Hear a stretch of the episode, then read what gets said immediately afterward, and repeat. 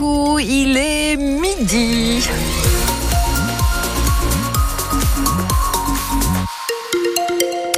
La météo est au cœur de ces infos. Coup d'œil sur euh, le département de, des Deux-Sèvres qui est en vigilance jaune, phénomène cru et pluie inondation.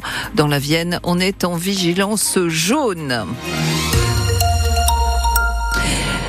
Cobel, le niveau de la Sèvre niortaise est surveillé de très près Mmh. ce midi. Ah Oui, la Sèvre niortaise toujours en placée en vigilance orange pour le risque de crue et ça commence à déborder par endroits. C'est le cas à Saint-Mexan où plusieurs maisons sont inondées ce midi, à Nanteuil aussi, mais aussi du côté de Niort où la mairie se prépare. Euh, bonjour Elmano Martinez, Martins. Vous êtes adjoint à la mairie en charge notamment des ouvrages hydrauliques. C'est quoi précisément la situation ce midi à Niort?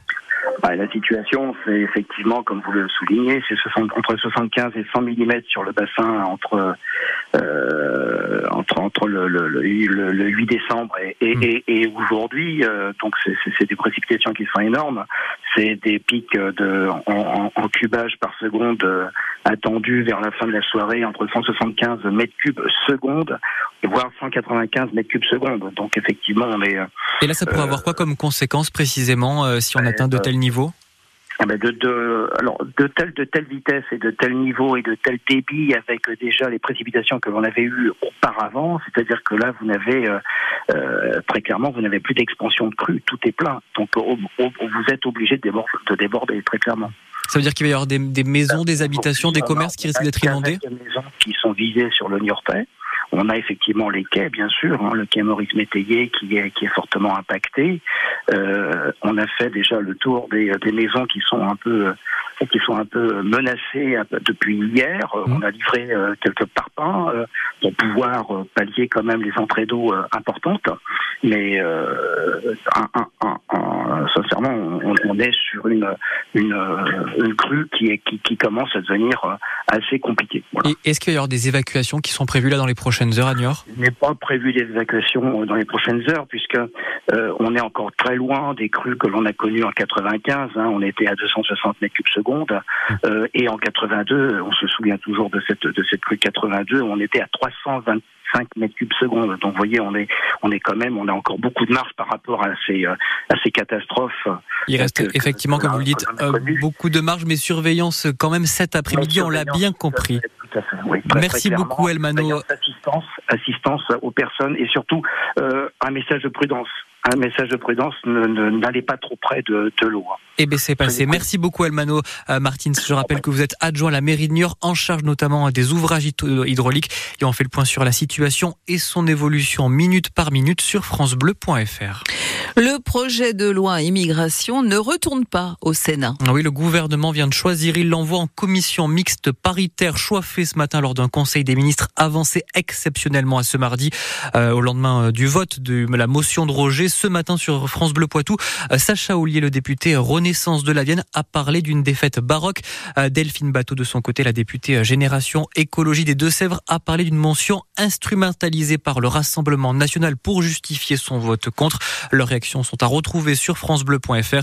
Ah, Désormais, le texte va être analysé par sept députés et sept sénateurs qui vont débattre à huis clos euh, pour tenter d'arracher un consensus sur ce projet de loi immigration. Compromis qui devra, trouver être, euh, devra être trouvé au plus vite, annonce à l'instant le porte-parole du gouvernement, Olivier Véran.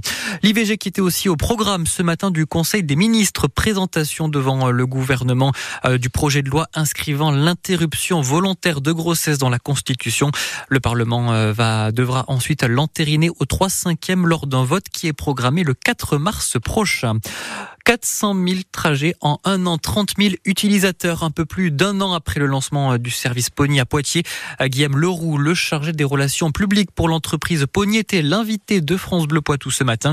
Il a fait un bilan sur ce service, mais aussi il est revenu sur les critiques très nombreuses entre les défaillances techniques et le risque d'accident. Déjà, il faut voir que les trottinettes Pony, elles sont bridées. Donc, c'est-à-dire qu'elles ne peuvent pas aller à plus de 25 km heure, comme nos vélos. Et après, chacun est responsable. euh, et globalement, quand on regarde les chiffres d'accidentologie, si vous voulez, la trottinette et le vélo à essence électrique ont un taux d'accidentalité 20 fois inférieur à un scooter. on a la capacité de faire certaines choses, notamment la vitesse de circulation, puisque dans le centre historique de Poitiers, la vitesse des véhicules est limitée à 12 km heure. Donc vous réduisez par deux pour éviter les conflits avec les piétons. Et surtout, il faut le comparer à la voiture. Sur la voiture, vous avez 4 à 7 fois plus de victimes qui sont des tiers. Donc c'est-à-dire que c'est pas l'occupant de la voiture qui en fait est victime. Pour l'instant, nous on n'a pas état de, enfin on n'a pas information qu'il y ait eu des collisions euh, avec des piétons entre les, nos trottinettes et les piétons euh, euh à Poitiers. Guillaume Leroux, chargé des relations publiques chez Pony, entretien à voir ou revoir sur notre page Facebook.